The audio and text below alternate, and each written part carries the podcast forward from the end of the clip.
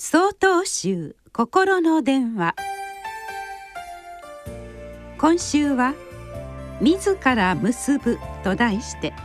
埼玉県小学寺中野彰子さんのお話です。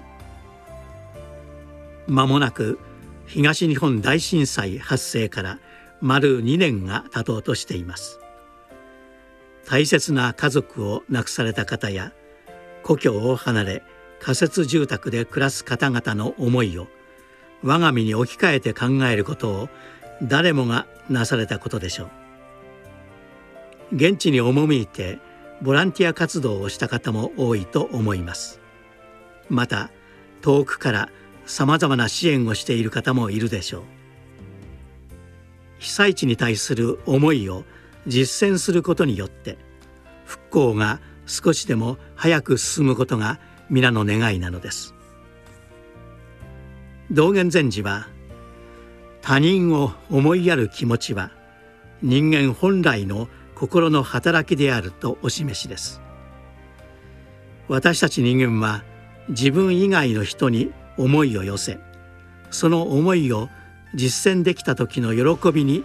深い充実感を得ることを知っています。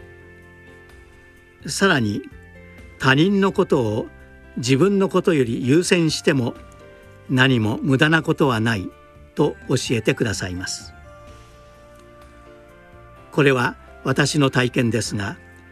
ボランティア先で被災者の援助を行っているつもりが実は不安で寂しかった自分の存在に気づかされ多くを失った方々に逆に勇気づけられたということがありました。災害という不幸を契機に生まれたご縁ですが支え合うことに充実感を覚えその大切さを実感しました。物に満ち溢れて満足している時には人の情や感謝の気持ちを忘れてしまいがちです。しかし物に満たされても必ず人のぬくもりが恋しくなるのが人間です。文明が発達し便利な生活が加速しても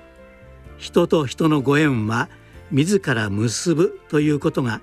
唯一の方法です。やがてそれが絆になっていくのではないでしょうか。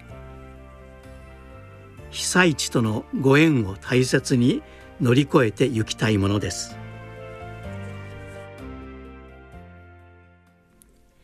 なお3月5日よりお話が変わります。